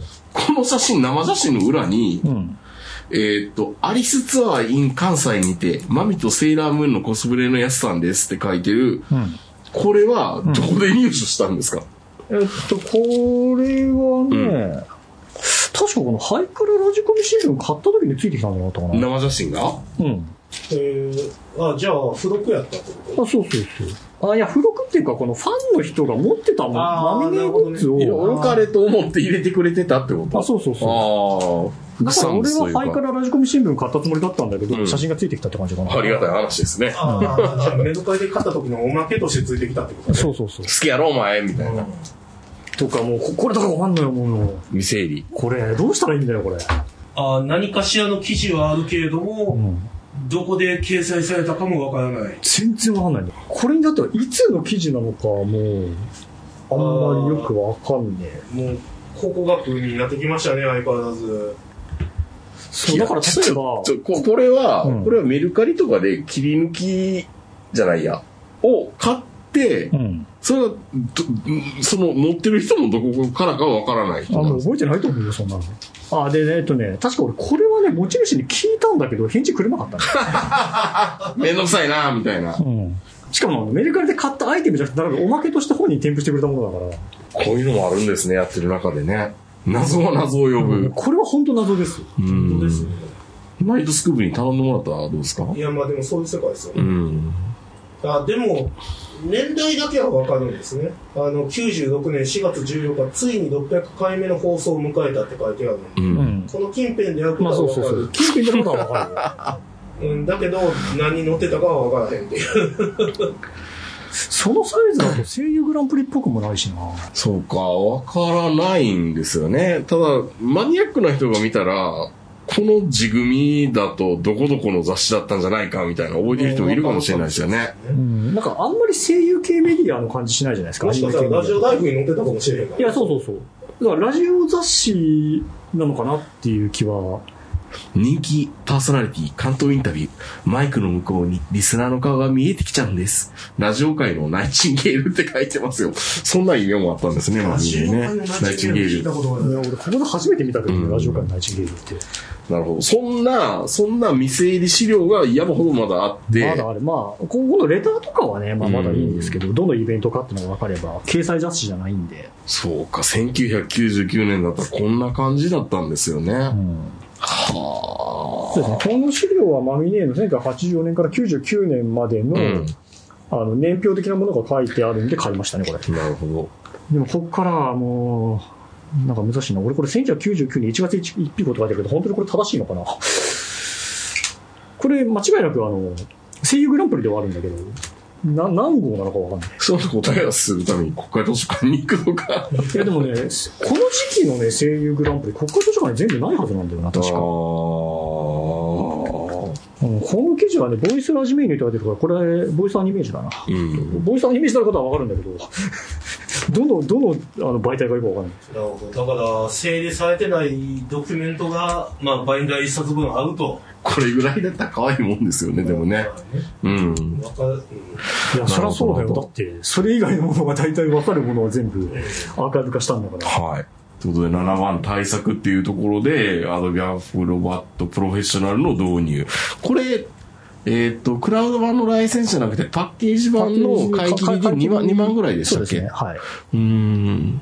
まあ、ちょっと思い切りましたね。うんそうですねまあ、他にも使えるからね。まあ、全然。清水の舞台から飛び降りて、いやいやいや、 そんな大したもんでもないでしょ。うんなるほど。結果7ギガのライブラリーが完成したと。ただ、まあ、インデックス作成とかその辺はまだまだこれから課ま題だだよまだこれかとら。です。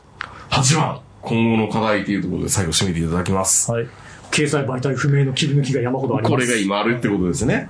で、ゼクシー2001年号で、マミネーがうん、ゼクシーに出てたんですかいや、出てんじゃねえかなと思って。出てんじゃねえかな。あじゃあそれはさっき出てきたその本人の全仕事の中には当然記載されてないないないない。ないんだけど、うん。マミネーのファンであれば、うん。マミネーが、あの、2000 2001年かなに、あの、ブライダルチャペルをプロデュースしたということは当然ご存知だと思うんですよ。いやや、知らなかったです。 ブライダルチャペルを、はい。マミネーがプロデュースしたのね。してるんですよ。うん。もうそうだよ自分とこのリスナー使わへんのになそう。いやいや、使うわ。いやいや、だから、かお前、かおとっとお前2019年の放送で涙流してたやろが、あ の、ラジコミが、あの、なんていうか30年ぶりに復活とかした時によ。あの時は感動したああ、楽しこかったれよねリ、スナーま、の人マミー、そのブライダルチャペルの企画、ネーミングをプロデュースっていうところで、これがゼクシーの実際のやついなんやで、えすっとか、ね、これはね、ゼクうんいや、これも開催媒体不明なんですよ。不明なんだ。あ不明な、こうえっ、と、今、えっ、と、うんお二人に見ていただいてる記事は、どの雑誌に載ったものなのか私は分からないんですよわからないこれも切り抜きなかったから。なるほあと、声優グランプリかもしれない。まあ、その可能性が高いかなとは思っている。不明、この雑誌本名が不明っていうのはあり得るんですね。たんだ、この有明プルメージュの、ん。あのまあ有明プルメ有ー明ジプルュ。メージュっていうウェディングチャペル、あうん有明パークビルという有明にあるビルの、うんえー1階に有明プルメージュっていうあのチャペルを当時まあみんなプロデュースしたんですよ。うん。どはいで残念ながら、まあ、現在はこのチャペルもうなくなっているのうん。ですね。ただ2001年ぐらいのゼクシーとか見たら結婚式場情報としてこれ載ってんじゃねえかなと思っていて。あ、式場としてのはあるけど、んマミネーがすごいデカデカと私のプロデュースしました、イエーイって感じのもんじゃなくて、そう。その一角のこのココマの記事みたいなのが見てみたいってことはい。っ小森まみさんがプロデュースした、て書いてないかもしれない けど、どんな感じで収まってたのかっていうのは見てみたいと。いやだってどんなチャペルだったか知りたいでしょ。あ、そっちうん。真どん面なチャ目。ペルをプロデュースしたか知りたいじゃん。まあ今ね、今ご覧いただいてる中にもいくつか写真あるんですけど、うん。うんね、確かにどんな広さだったのかね、何名ぐらいなのかとか価格帯とか知りたいじゃないですか。うん。確かにそうなるとやっぱ、その2001年ぐらいの、まあその、関東のゼクシーを見れば。あの結婚式情報誌ってのはやっぱちょっと見たいですよね。それで国会図書館にあるんですかねゼクシーはあるんかもしれない。ちょっとまだそこまゼでク調べてシーは、そんなにこと本数ないかうら、ん。あまだん調べやすいと思あう。ー習慣ではないから。確かにね確かにね。週刊誌ちゃうもんう。うんん。たかだか年間調べてもそんなに件数にはならないから。ちょっと一回有明パークビルも行行っとかなきゃダメだなと思ってるんですけ ど。いや、だから当然ホームページ見て、あの、1階のその平面図とか見たんですけど、やっぱりもうチャペルないんですよね。今はうね。ん。なんかそのメドカイ調べたら、そのチャペルのなんかパンフレットみたいなのが売ってたりせえへんのかな。いや、そんな何でも売るのメルカリって。びっくいりや、すでるわ、もそそんなのん。チャペルのパンフレットとか欲しいよな。欲しい。だから、にそう、だから、有明パークビルの2001年当時のパンフレットとか欲しいよね。すごい欲 しい。それはメルカリが出てないやろうな出。てないと思うどこに、だってそのビルのどこにあったのかとか知りたいじゃん。あ、わかったわかった。その有明パークビルを管理してる会社に、橋が今から転職すればいいんだよ。あの、会社の資料返済してあるよ、あるんですよ。あ、確かにあるな。今から転職して転職か。あ、その有明有明パークビルです。泣きそう。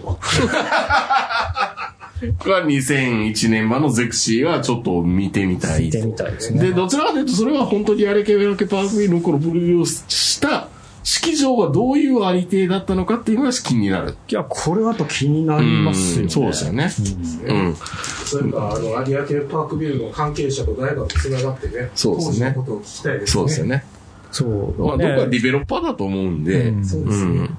まあ、当時のね、あの、パンフレットとか、まあ、あればいいんですけど、やっぱ20年前、20年以上前。 ちょっとダメ元で、あの、ディベロッパーに聞いてみて、2021年ぐらいのちょっと資料、うちの両親がそこで結婚式あげたんですって言って、なんか、二十歳ぐらいのこの手で、思い出なんです両親の思い出をもう一回ほじくり返したくてみたいな。うん、まあそれか、うまあんさっきも出てきましたけど、それをうんナイトスクープにんね、あああの、両誰親が喜ぶねん、それでも両。両親が死ぬ前に言うてねう、ん。嘘、年齢詐称して。嘘やなはい嘘やなで、最後に、文筆家としての小森まみ、まなみ。そうですね。あの、これどういうことですかいや、やっぱりその、これは資料、あの、仕事一覧に載ってるんちゃいます文筆家の仕事とか。いや、だからそれはやっぱ正しくないわけじゃないですか。正しくないんだ、やっぱ。あだって、例えば小森まなみのおしゃべりキッチンの掲載時期とかは間違ってるかあらさ。ーはい。すいまちょせんっと、ちょっと待って。ちょっと待って。でも、大概、う。うんーんと、この雑誌とかそんなんて、このように学びの、まあ、そうか、自筆っていうか自分の文章じゃないんだ。取材記事とか、トトークとかの紙面再現みたいなもんだから、うん。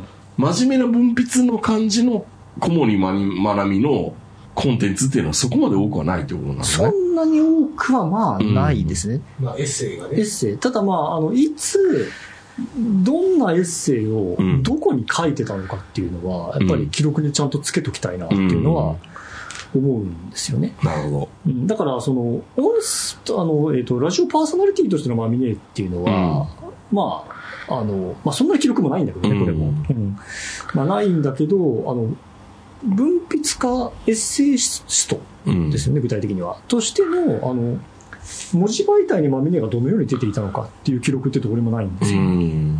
これをね、まあ作りてえなって思ってる。ちなみに今日は、その冒頭にね、あの、この開始会議室に入った直後らへんに、はい。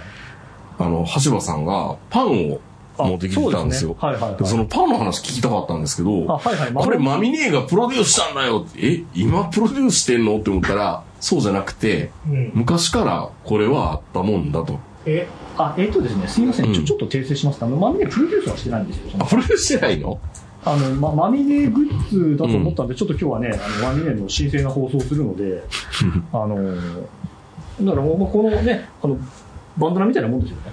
やっぱりマミネグッズ。マミネーここ公式、公式パやっぱりマミネファンとすると、やっぱりこのヤマパンのマロンアのマロンは思い出に残る方いるン。人いどらっしゃるんどじうゃいないうかな。 ことどういうことそうなのまあ、今日僕はあのこのマロンマロンという山崎のパンをあの持ち込んで食ってたんですけど、えっとね、これね、あの、えっと、種村アリナさんって漫画家がいらっしゃって、まあでも、寿司は。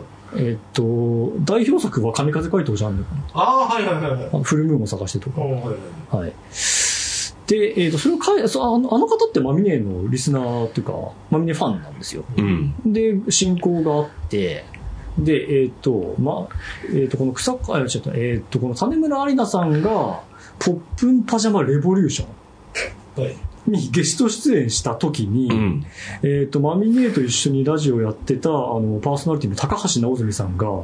種村有奈さんにプレゼントしたのがこのマロンガのマロンなんですね。パンをプレプレゼントもうさ、こ細け細かいな、もう、そんな話。で、なんでマロンかっていうと、神風街道ジャンヌの主人公の名前が草壁マロンだから。すっきりしてって感じ。もう、あなんかもう、もう本当、なんやろ、縁もゆかりもないやんけ、もうほとんどそんなもん。うん、いや、だから今日ちょっとマミネーのね、収録2年ぶりにできるから、食べくるてに。はバンダナをして、バンダナ。あの、して、マロハのマロン食べて飲も うかな。別にマミネーがこれが好きとか、ナイスアイデアを提供したかっていうんじゃなくて、そのラジオのワンシーンに出てきたから、違うやないか。全然違う、もっとすごいなんか、お、さすがマミネーやな、この音までか、みたいな思っねたのに。と東横さんなんかプロデュースと勘違いしてんね。お前がいや本当にプロデュースなんかしてないよ。いやいや、そんなこと一言も言ってないやないあか。ゆかりがある。ゆかりがあるって言っただけ。ゆかりでも、それ、それ、まあ、ただ、それ、それ、高橋直澄だからわざわざ高橋直澄の話で、マミネーは関係ないじゃないですか。まあ、そ、まあ、相場にいたってこいとですたっていうことだけあなんか、あれ、ま、マミネーからしたら、は何言ってるこいつってね。う。うん、多分ね、マミネーも何にも覚えてないと思う。覚えてない覚覚えてないと思うそんな、そんな時代からマロンマロンってやったのね。そう。なんかありますよね、その映画のすごいファンで、うんあの名シーンに出てきたファンが超えないよみたいな、そうあそーうそうそう。それに、それに近い。それそれそれ。それ山パン名シーン、名シーン。名シーン。何やそれ。 はい。ということで、あの、橋場さんの回でしたが、まあなんかちょっと、やっぱり示唆に飛ぶのは、最初のあの、あの、ウェブアーカイブオーガナイゼーションの、やっぱりあの、アーカイブの問題とかっていうのは、やっぱりすごい課題だと思いますね。確かにその、た古市さんの、えー、福祉パンじゃなくて何でしたっえけーと松山松山セーフティーネット発言。うん。僕はもう現在ね、見えないから。い見えない。どういう力使ったんや、古市さん。や、使ってへん。で考えるごめとんなさい、ノギツアールで、うんああの、ミクシーに書かれてる日記大事だよね、みたいな。大事大事。まだ僕アクセスできるようにしてますよ。だからちょっと僕もあれ、アカウント作り直さなきゃなって思ってて。い作り直や、す多ってい分うマミネコミュニティあるはずなんですよ。ああ、そういうことね。うんああ、うんそれすごい大事ですよそね。れちょっと取っとかないちょっとなとーサって思いルベーましたねジしに行くぜそっうてそこうとそうね。そう。 2000年代のドキュメント。それどう、どうしますマミネーのコミュニティ、実は承認式で、承認誰もしてくれないとか。 あり得る。あり得る。だから、昔のミクシーのアカウントはちゃんとログ、定期的にログインしなきゃいけない。いや、俺アカウント消しちゃったんだよね。ほ。ら、そういう人多いからあ。あ、なるほどね。僕はちゃんと残してるし、定期的に見に行ってますから。あ、そうか、だから、トンカさんに入っても らえばいいんだ。えいや、いや、だから入っても、 承認式だあったそう承認されないのら、か承認式だったら、うん。いや、わかった。じゃあ、とりあえず、あの、僕が責任持って、うん。あの、とりあえず、申請だけします。マミネーのコミュニティに。うんはい。あの、承認されたら、んあの、お渡ししますんで。あ、わかりました。ありがとうございます。あアーカイブをね、ちゃんと、ウェブのアーカイブ。うん、でも、あの、承認する人もびっくりすると思うよね。この令和4 5年か。令和5年の現在に、うんあの、ピロンって、あの、マミネーのコミュニティに入れてくださいって言われたら、えってえってなるよどねう。かなポッドキャストアワードのノミネート発表されました、対象決まりましたのリツイート数と、まあ、ミネーの今回の反応どっちがあるかないや、えまあ、みんな決まってたマよミネーにね。決まってるよ、その、そうかな10歳やぞ、向こうは。超えるかなこれでやろ。まあ、ミネー不安はぜひこの放送の回をリツイートしてほしいですね。マジか、俺ちょっと乃木アルカイのレインメーカーだと思ってるからさ。そうそう、レインメーカーもうそろそろレインメーカーじゃなくなっちゃうのかなやばいな。いやーはねいいや、でも本当、うん。ちょっとぜひね、橋場さんはう、ん。あの、マミネに、あの、なんか認められたさ、あの、きちんとした役割を持ってほしいです。やっぱり、うんマミネを後世に残すための、うん。やっぱり重要な人物になったと思うんで、うんその時点で。うん。だから、願わくば、やっぱりあの、マミネに、うん。お前だけは、あの、私のファイル交流してええよっていう、いうので許可を許可 を。それ、マミネーだけの問題じゃないと思うけどね。別にあの、ここにあるね、この記事はね、うんマミネーが作ったんじゃなくて雑誌、あのね、本、本、本屋さんが作った。そう、だから自分で加工して、自分でた、あの、ね、所有してる分には問題はないんですけど、ね。あのこれを他人が絡んだ瞬間に、でもさ、でもさ、あの、ちょっと俺分からへんねんけど、うん、うん、出版社が、うんもう潰れた出版社やとするやん。うじゃあ別にその、大ツはなかったりするから、ん。なんか、マミネーがええって言うたらええとか、なんかそういうルール何かなど うなんやろはらないですね、その辺はね。それよりも、あの、マミネーが、ラジオ番組シミュレーションゲームっていうのを作ってたっていうのが衝撃でしたね。ドキドキオあンエまあ、ア。作ってたとか、まあ、で出てたんですうよ。んあ。の、これ、コーダマリコバージョンとかもありますからあ、文化放送開局45周年記念作品。ドキドキオンエア。Windows 95、マキントッシュ対応 CD ロム。はい、これ確か YouTube かニコ動にプレイ動画上がってたと思うほど。みんなが君の Q を待っている。最高やな。最高やね。マミネーが自分の Q 待ってんねんで。うわほんまやで。それはちょっと興奮するな。そうあの落ちました、フ今ちょァっイとルが。バインダーが重すぎて落ちまいした。やいやいや、結局、どうなんでしょうね。小森まなみさんに対して、ここまでの執着っていうか、こう、やっぱり、コンテンツ自体をもう一回楽しもうって感じになっていますそれはまた別の話。いや、もう辛いですね。あのいや、あのね、うん。今何が一番辛いって、うんあの、コンテンツ、見つからないコンテンツがあることも辛いんですけど、うんでも同時にコンテンツが見つかってしまうことも等しく辛 いですね。めんどくさいいな。やいや、なんか、もうまた、また買わなあかんのかとか、うんまたさ、か買えるんならいいんだけど、また探さなあかんのかみたいな。いや、世の中にこういう取り組みしてる人、多分、橋場さんだけでは多分ないと思うんですよ。はいまあね、明石家さんまよくる M 角さんっていうのも、ああ、あの人当然いらっしゃいますしすごすぎますね。うん。まあ、さ、さんまさんだからよかった。そうですね仕事として成り立つんでしょうけど。いや、まあだから、本当小森まなみ研究の、うんまあトップランナーかもしれませんし、う橋本んが。うん。まあぜひこれを続けていただいて、さっき辛いって言ってましたけど、はいまあ、それもこれもね、マミネーが定期的にね、復活してくれて、みんなの前でラジオしてくれたら、ちょっとは橋場さんの思いも確かに、晴れるはずなんですよ。まあそうですねい。や、僕も、また、マミネーの放送聞いて泣きたいよ、僕だって。まあでもまあご本人がやりたいんだったらね、やってほしいですけどね。でも、やる気はなさそうそうなまあ、感じ。やらなくていいと思ってんだったら、僕はもうむしろやらなくていいかなって、すごく思いますね。なるほどう。ん。いや、なんかたまにね、ツイッターでね、やっぱりね、あの、なんか東海ラジオにね、出てほしいみたいな、あの、書き込みとか見るんですけど、正直僕はもうそう思わないですうよ。ん。うん。なるほどね。うんご本人がやっていただきたい、ね、やりたいんだったら、もうぜひ聞きたいですけど。うん。なんかさっきね、あのー昔のラジオパーソナリティランキングっていうのがあって、1位伊集院光に小森まなみってありましたけど、伊集院光さんはいまだにトップでやってる。トップラン、トップランなんですからトッねプ。ランナーでやってるわけですから、別に小森、別にというか小森まなみさんが今もトップでやっててもね、おかしくないおでかすしよくね。ないですよね。うんやっぱ年代的、年齢的に言うと。森脇健児さんだって未だに KBS 京都でね、そう山本さんやってますからね。ねラジオは息の長いもんですから、ポッドキャストとは違ってね、ポッドキャストはまだ創世記だからな。創世記だからね創。世記です創世記だからね。はい。ということで、これもシーズン4があるのかないのか。まあ次はね、インデックス作成とかね。うん、まあ違う、また例も出てきてそうな気もしますけど。はい。といいやうもこうぜひ次はもうちょっと本人と絡むとこまでとで。行きたいですね。行きたいね。うんいや、でも俺本人と絡んだら何も喋れない自信があるので、いやそれだけで も固まりますよ。うん本当に俺絶対何も喋れない自信であるもん。もいいじゃないですか宝じゃないですかそういう気持ちがねね。本うん。はい。ということで、心と心のキャッチボールでしたかね。 そ うですね。心と適当やな心と現実。というところで、まあ、橋場さんの旅はまだまだ続くと思うんですけども、頑張ってほしいなと思います。はい、ありがとうございました。皆さん、おやすみなさい。お送りしたのは私、東横名人と、あ NBA 橋場と当高田でしたおやすみなさい。さよなら。